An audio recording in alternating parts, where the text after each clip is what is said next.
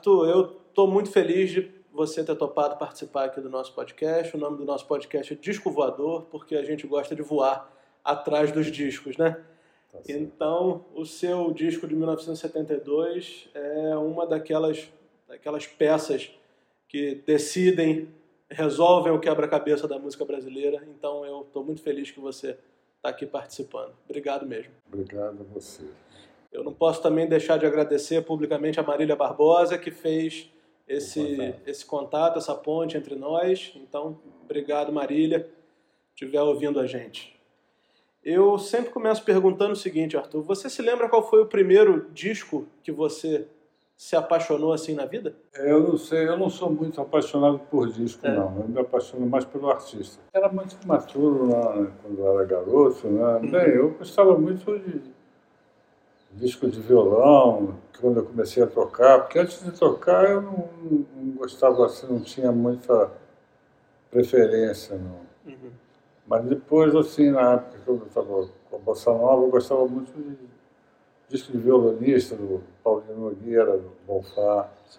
E, e, também de Bossa Nova, eu gostava muito. Agora não tem um disco que eu falo, ó, oh, esse disco é o maior. Certo. Não realmente, nunca achei isso. Nunca tive assim, nem top 5, né? Uhum. sabe, esse negócio, essa besteirada. É. E você se lembra quando foi a primeira vez que você entrou profissionalmente no estúdio para gravar? Lembro. O, arranjo meu? É. Ou, ou, tocando? Bom, a primeira vez. É, a primeira. É, eu fiz um arranjo. O primeiro arranjo que eu fiz foi o Festival Universitário de 1969, né? Uhum. Eu estava começando a fazer arranjo, então eu usava pegava as, as, músicas que eu classificava nos festivais para fazer arranjo delas para mostrar que eu sabia fazer. Sim, claro. Entendeu? Então, foi esse o primeiro. Foi lá na Odeon que eu, a gravação tal, eu botei a instrumentação, porque no, no festival era uma orquestra grande, né? uma banda enorme, tinha cordas, tinha uhum. quatro trompetes, quatro trombones, cinco sax, aquela, aquela banda completa. Né? Uhum que era a orquestra da TV, né? Sim. Maestro Cipó. E aí eu peguei, na minha inexperiência, vamos dizer assim, fiz uma rádio, botei um monte de instrumento lá. E gravação, nego, o pessoal restringe, né? Muito a orquestração para ficar mais funcional. Né? Aí chegamos, no, aí cheguei lá, foi tudo bem, o Maestro Gaia que regiu. Muito legal, foi uma música Menina e a Fonte, quem defendeu foi o Golden Boys. Ah, sim. Entendeu?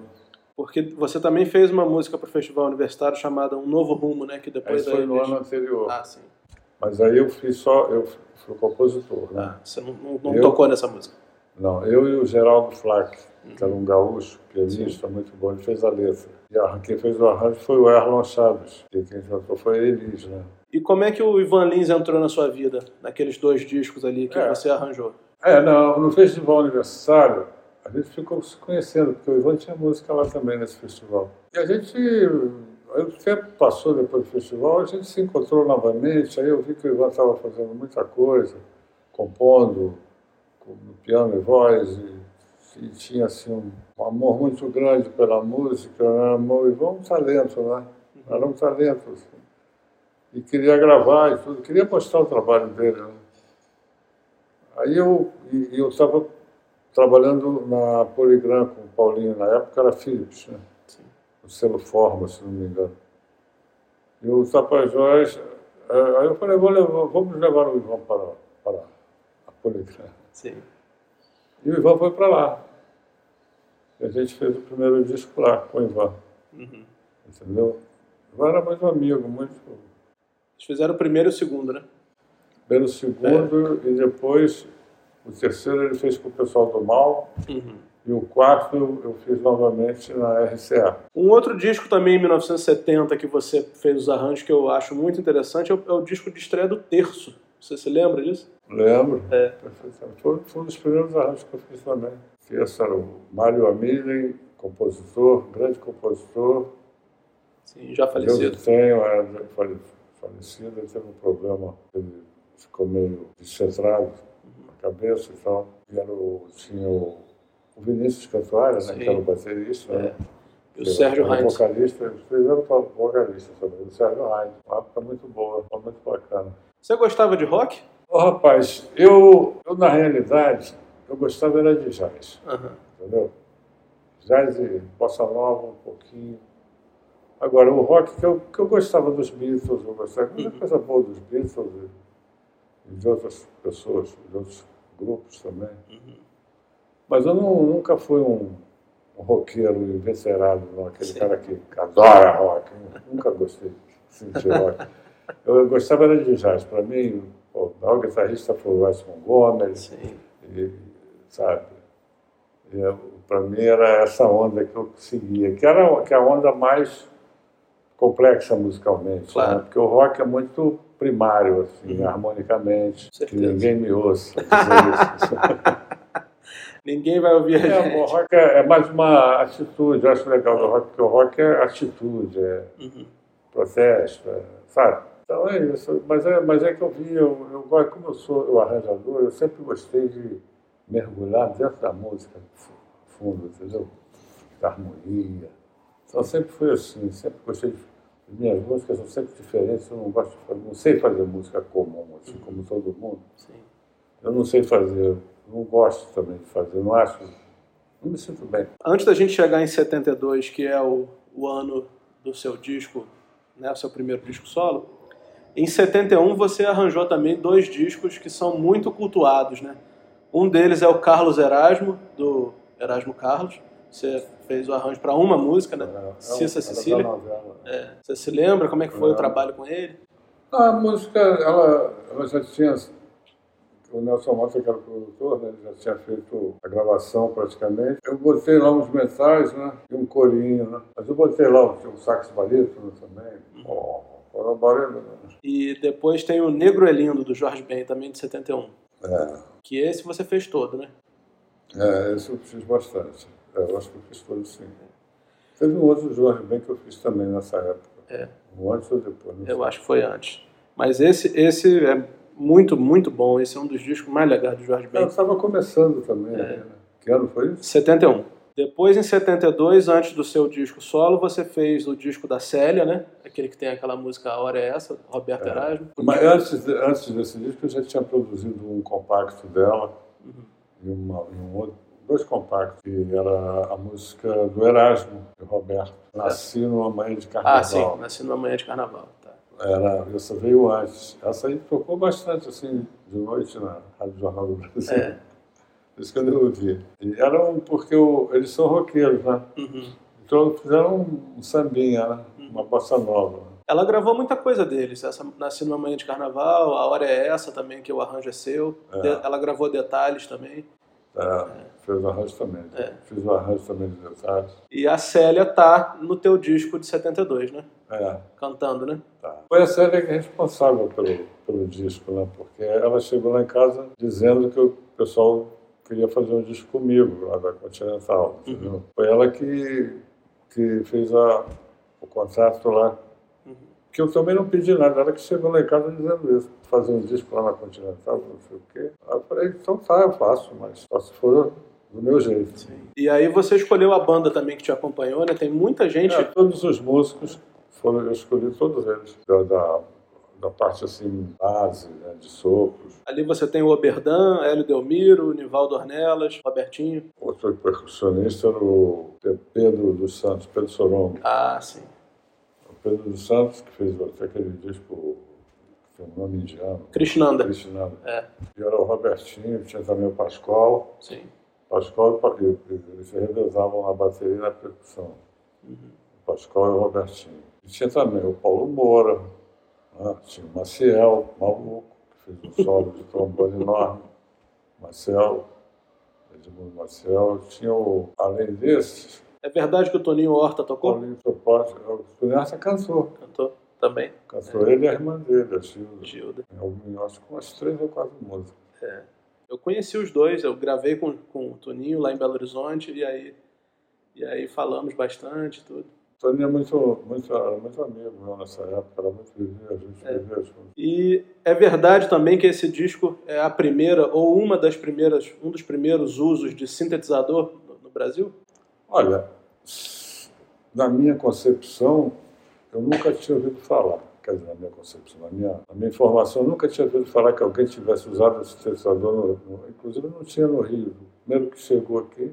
Acredito que tenha sido, não sei, eu acho que isso também não sendo o primeiro ou o segundo ou o quinto, não tem na nosso valor, isso Sim. não significa porra nenhuma. É, mas foi um, foi um dos pioneiros, né? Assim, é. Queria que você, por favor, falasse para mim um pouquinho sobre a história sobre alguma das músicas, né? Eu, claro, todas as músicas desse disco com essa redescoberta viraram uma, uma coisa incrível, né? Mas eu queria falar sobre algumas específicas, por exemplo, Caboclo. Mas esse Caboclo, eu fiz a música pro, pro fazer a letra, é. ele fez a letra.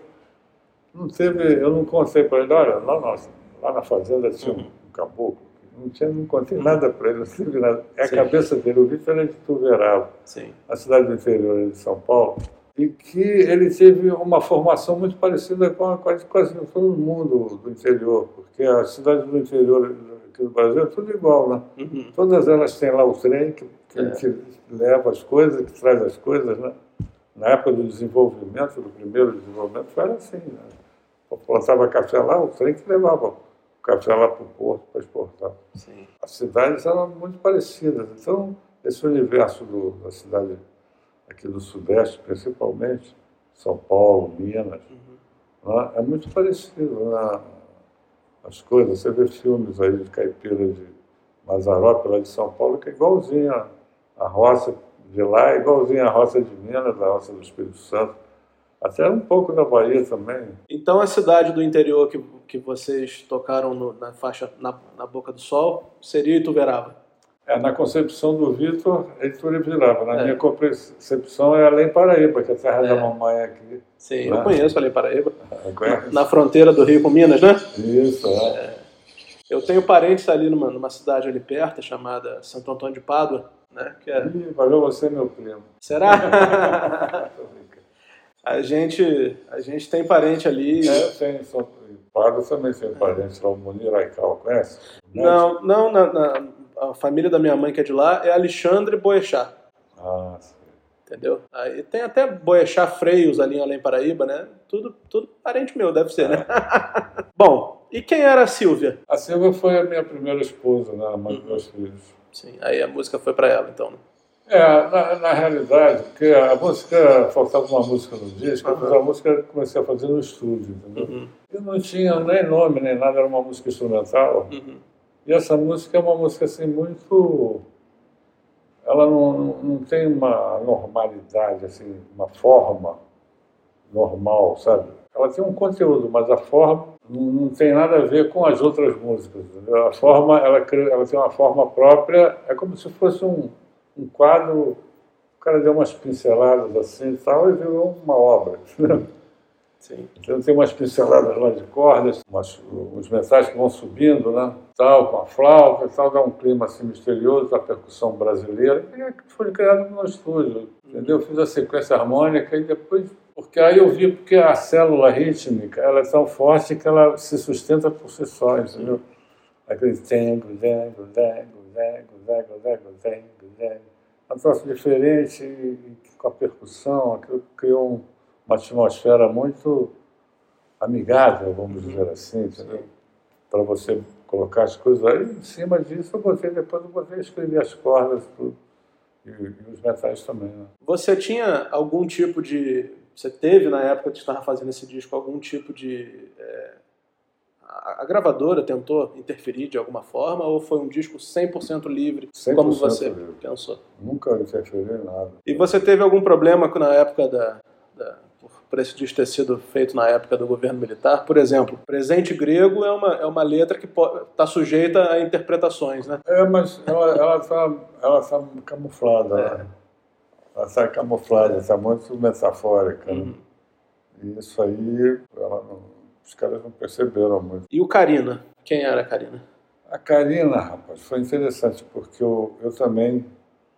Essa música, eu estava fazendo um grupinho com o Márcio Montarroz, trompetista, e ele morava no Grajaú. E às vezes a gente ia ensaiar lá no domingo, e eu fiz essa música lá para um dia lá para o ensaio. E ela lá no Grajaú no domingo à tarde. Eu botei o nome da música de domingo à tarde no Grajaú. Inclusive tem lá no disco, né? Tem uhum. Karina e do...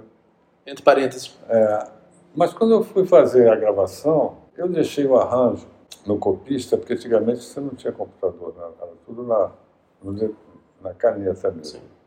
Aí o cara pega o arranjo e copia para cada instrumento, ele copia a parte de cada instrumento. Aí eu desci, né, o nome dele é Chiquinho Araújo, era filho do Severino Araújo. Sim, da Orquestra da, Tabajara, da, né? Tabajaras, é. O Chiquinho, gente finíssima, um cara espetacular, muito delicado.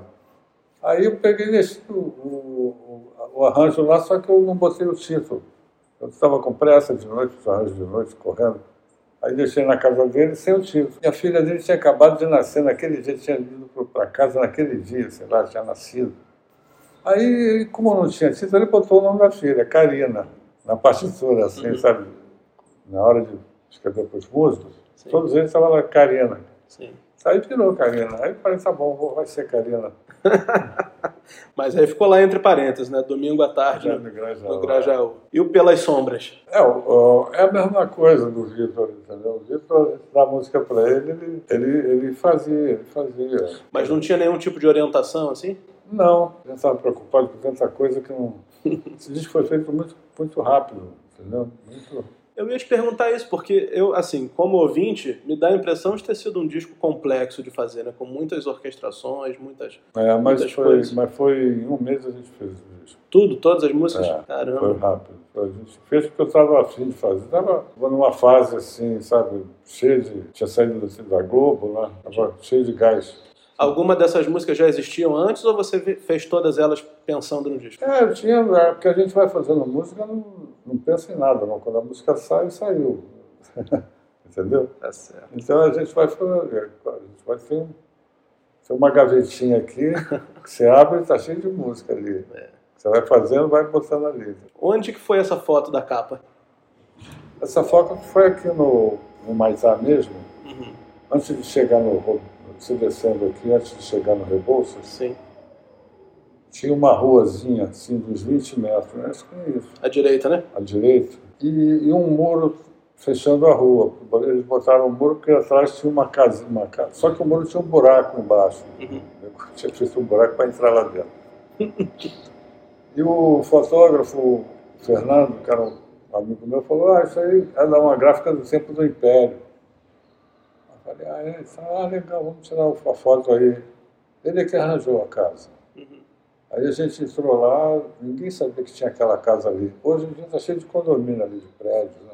Não existe mais a casa? Não existe mais. Na época, Arthur, você chegou a tocar alguma dessas músicas ao vivo? Na época do lançamento? Olha, que me lembro, acho que eu não toquei nenhuma. Não teve o show? O lançamento do disco foi 37 anos depois, é. em, Nova, em Los Angeles. Sim, que deu até origem a um disco ao vivo, né? É. Agora eu queria saber o seguinte: 50 anos depois, né? Nós estamos em 2022, portanto, o disco está completando 50 anos. Por que, que você acha que aconteceu isso tudo com o disco? Eu acho que todo mundo deve te perguntar isso, né? Eu acho que é porque Deus é grande, cara. Só pode ser. Só pode ser. Eu nunca vi isso acontecer com ninguém. Mas, já que aconteceu, está bem acontecido. Eu estou achando é. ótimo. Não, teve também os DJs que deram muita força, né? Uhum. divulgaram bem o trabalho, né? Sim. O disco foi relançado nos Estados Unidos, né? Em 2003, se não me engano, 2002, 2003. Aí lá é, houve uma, uma, uma divulgação muito forte lá. Uma, aquela gravadora lá, tal da Ubiquity Records, uhum. ela tem muita atuação ali, tem muita penetração no pessoal da black music, da música negra, sabe, do R&B, sabe? Sim. pessoal do hip hop. Então, então eles... Aí quando pintou esse vinil lá, com swing brasileiro, jazz com swing brasileiro, soul brasileiro, entendeu? inclusive de soul, que é outra pulsação, entendeu? Uma pulsação diferente, mais para o samba do que para o pro lance deles, entendeu? Pro, pro som deles. Aí, e com umas harmonias também que eles totalmente diferentes deles, entendeu? Algumas coisas com uma concepção harmônica estava bem atualizada, né? vou dizer moderna, porque falar moderno é meio. Mas é muito, muito para frente, entendeu? Muito para frente, futurística, vamos dizer. Sim. Então, isso aí, anos depois, isso aí foi em 2000, foi 30 anos depois, né? 2002, então. É, em 2000, 30 anos depois, o pessoal viu aquilo, e é outra estética também, né, de, de, de som, né? Sim. Então eles acham aquilo, e os arranjos, por exemplo, na Boca do Sol tem aquela introdução grandiosa dos metais e tal. Isso aí é uma coisa que é muito, o arranjo é muito urbano, entendeu? Apesar da música falar do interior, a gente está na cidade falando do interior, que é Paraná. Isso aí é um clima assim de, de cidade de Nova York, aquela, aqueles metais ali, entendeu? É, é, é dos guetos esse uhum. som. Então os caras pegam em cima desses metais e botam outras, outras, outras influências, outras. Eles botam um bumbo mais altão, botam uma caixa e aumentam a rotação, eles fazem. Então fica no clima para eles protestarem mesmo ali na, na, na rua, entendeu? Eu acho que é meio por isso. Posso estar errado, eu não tenho. Eu calculo que seja por isso, porque a identidade que tem com eles é, é o jazz, é a, é, a, é a, música que eles ouviram também a vida inteira lá, e que eu ouvi aqui no Brasil também. Né? Sim. Porque a, a, gente não pode dizer, ah, eu sou brasileiro, eu sou brasileiro, daí. Minha música é do mundo, não é só brasileira. Claro. Tem gente que, que fazia antigamente era todo mundo brasileiro, fazia música brasileira, porque ninguém era influenciado por nada, não tinha rádio de inteiro tocando, nem televisão, nem nada. Não. O pessoal estava no interior, ele pegava as músicas e faziam, criavam as coisas em cima do que eles aprendiam da, da, da escola europeia tudo. Né? Teve uma, teve um, um desses DJs assim que deu até uma, uma declaração assim dizendo que se ele tivesse que escolher um disco para ouvir durante todos os dias da vida dele, ia ser o seu. É, é o é, Medellín. É. Que falou.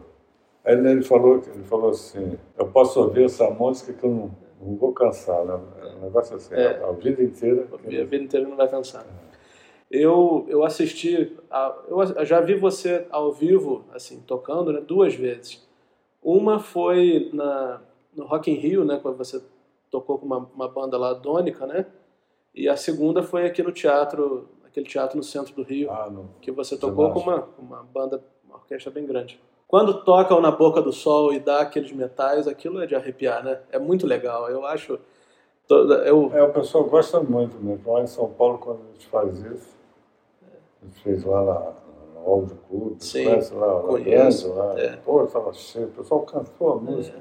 o público cantou a música. Pô, eu nunca tive uma música que popular que o pessoal cantasse, mas eles cantaram a música lá, nada, e assim, entendeu? Muito bom, né? 50 anos depois? É, 50 anos depois. Eram não, 48, foi isso em 19. É, foi em 19. Foi você e uma banda, né? Acho que é o Bad Bad. Bad Bad é, Not Good. Not Good, né? Isso aí. Fizeram um disco espetacular. É. Que você participou também, né? Participei. É. Fizeram um disco maravilhoso, fiz arranjo de corda para cinco músicas. Ficou muito legal. Arthur, queria passar rapidamente então por outros, por outros trabalhos que você fez antes da gente encerrar, para falar também de em 1972 você participou de um, de um disco do Karma, que é uma dissidência do terço, né? Karma é o Jorge Miller, né? Isso. É que saiu, ele teve um desentendimento lá com os outros, né? Aí ele saiu do grupo, tal. Aí e o, Amílio conheceu o Júnior. Era, no início era o Renato Terra. Aí o Renato foi fazer o trabalho solo e entrou o Casinho, né, o Alecá. Irmão dele, né? Irmão dele. Né? O Jorge ficou fazendo lá o carro. Em 74 também tem um disco do Arnaud Rodrigues, que tem uma, uma música sua, né? Uma, aliás, uma parceria sua com o Arnaud, né? É o disco Murituri. É, esse... O Arnaud, ele tinha uma música, mas a música no final, não sei, tinha um pedaço lá que ela estava meio diferente, uhum. sabe? Aí eu peguei, consertei o lance harmonicamente tal. Aí ele ficou todo feliz e falou, ah, a música é tua. Eu falei, não é minha, essa música é tua, não é minha. Eu só dei uma ajeitadinha aqui. A música é. Aí ele cismou que a música era minha, tinha que ser minha. Eu gravar, mas a música não é minha. Acabou entendeu? ficando a parceria, né? É, acabou botou lá no disco que a música era minha, mas não é minha. É, é a música dele. Você chegou a, a, gravar com o Tim Maia também, fazer arranjo pro Tim Maia? Fiz. Era difícil, era meio doidão assim não, mesmo? Não, era? Tim Maia era dama, que isso. Tim Maia era uma gentileza total. Ele me adorava. É, era muito legal ele bacana aberto. Brigava era com o outro maestro dele, o Miguel, que ele brigava. Né? Ah, é? Até fisicamente. É mesmo? Fala que tinha dado uma gravata no Miguel. Caiu, não, foi o Miguel que deu uma gravata nele. Um negócio assim. Caramba! Lá na, na Poligrama. É, o, o, o Tim era uma figuraça, porque ele não tinha meias palavras. Né? Ele falava as coisas abertamente, de que ele era muito gordo, comia muito, que ia muito ao banheiro, essas coisas assim. É. Ele comia muito. Certo. Para enxergar Quer dizer, ou ele beijava, ou ele. Como é que ele falava uma vez? Ele falava que é igual mata-borrão, né? É, ou beija ou penetra. Ou penetra. falava isso.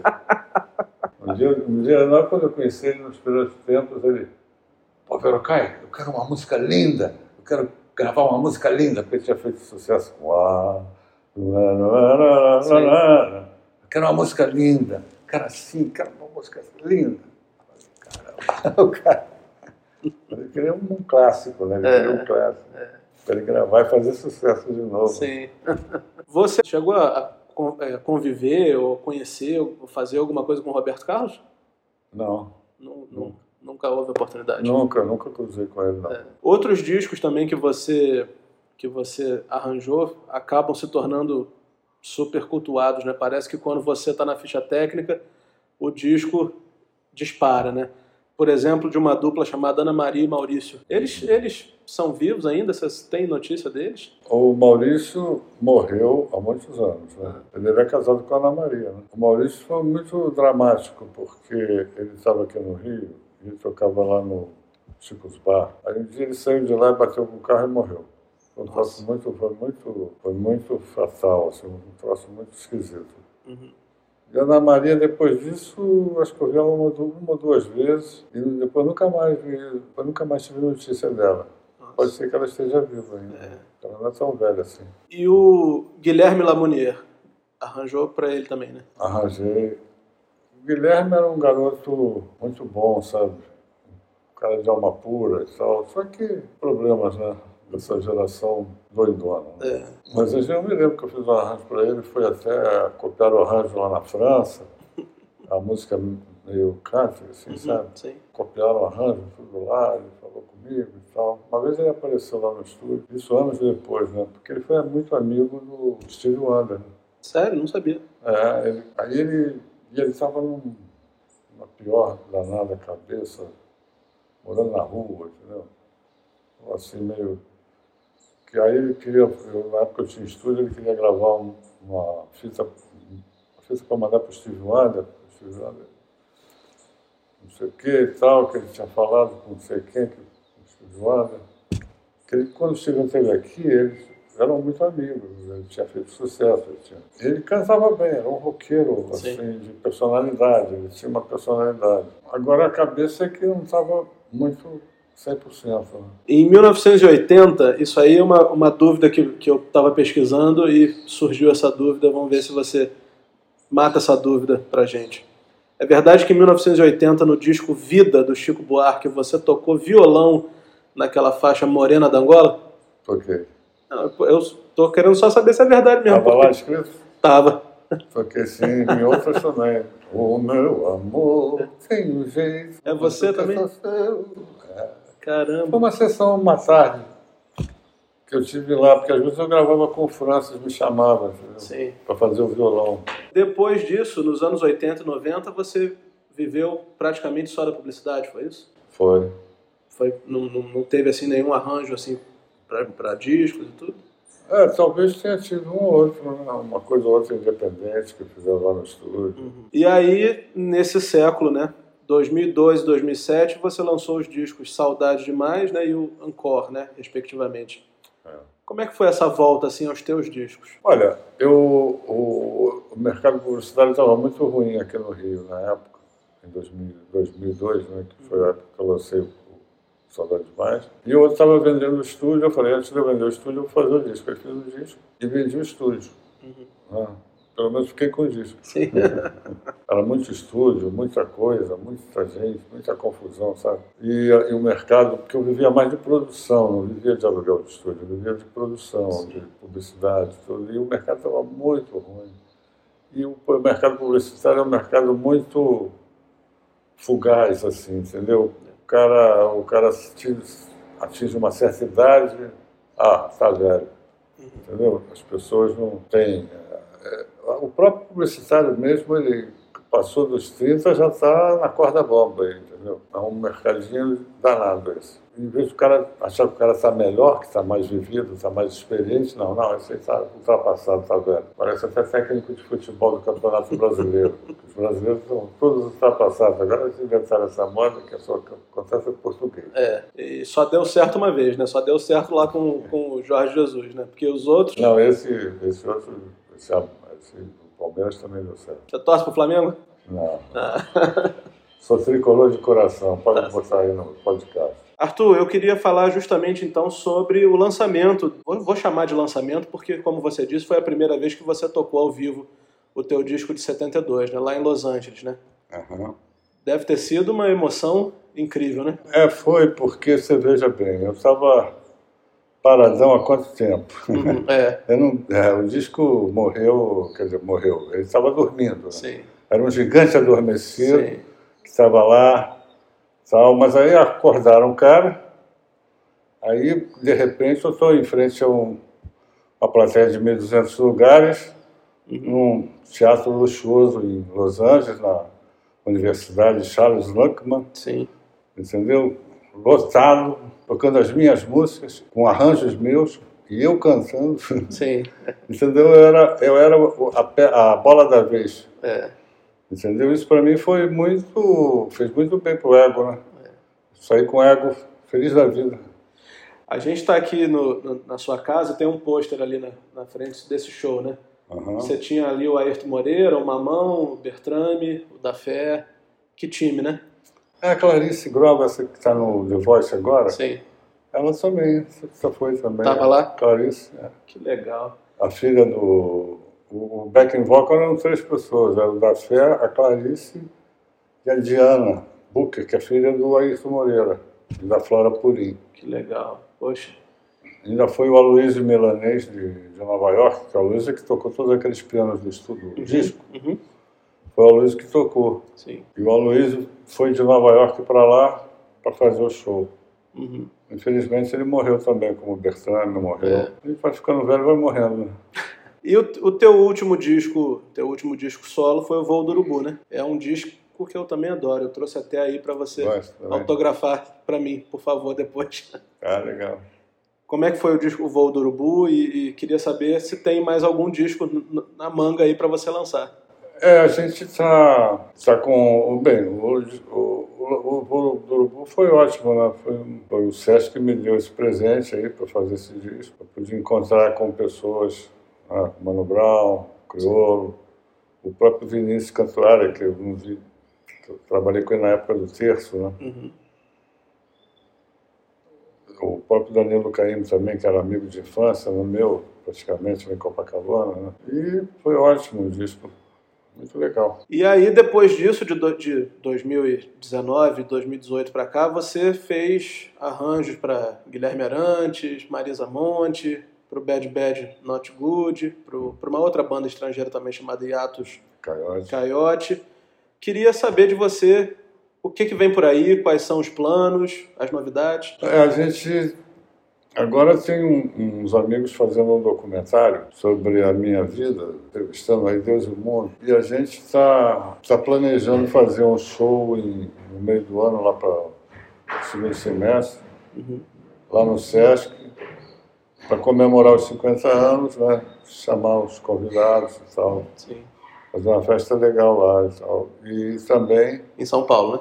Em São Paulo, no Sesc de São Paulo. Pretendo também fazer um disco aí, um ou dois discos, estou aqui planejando. Já tem músicas?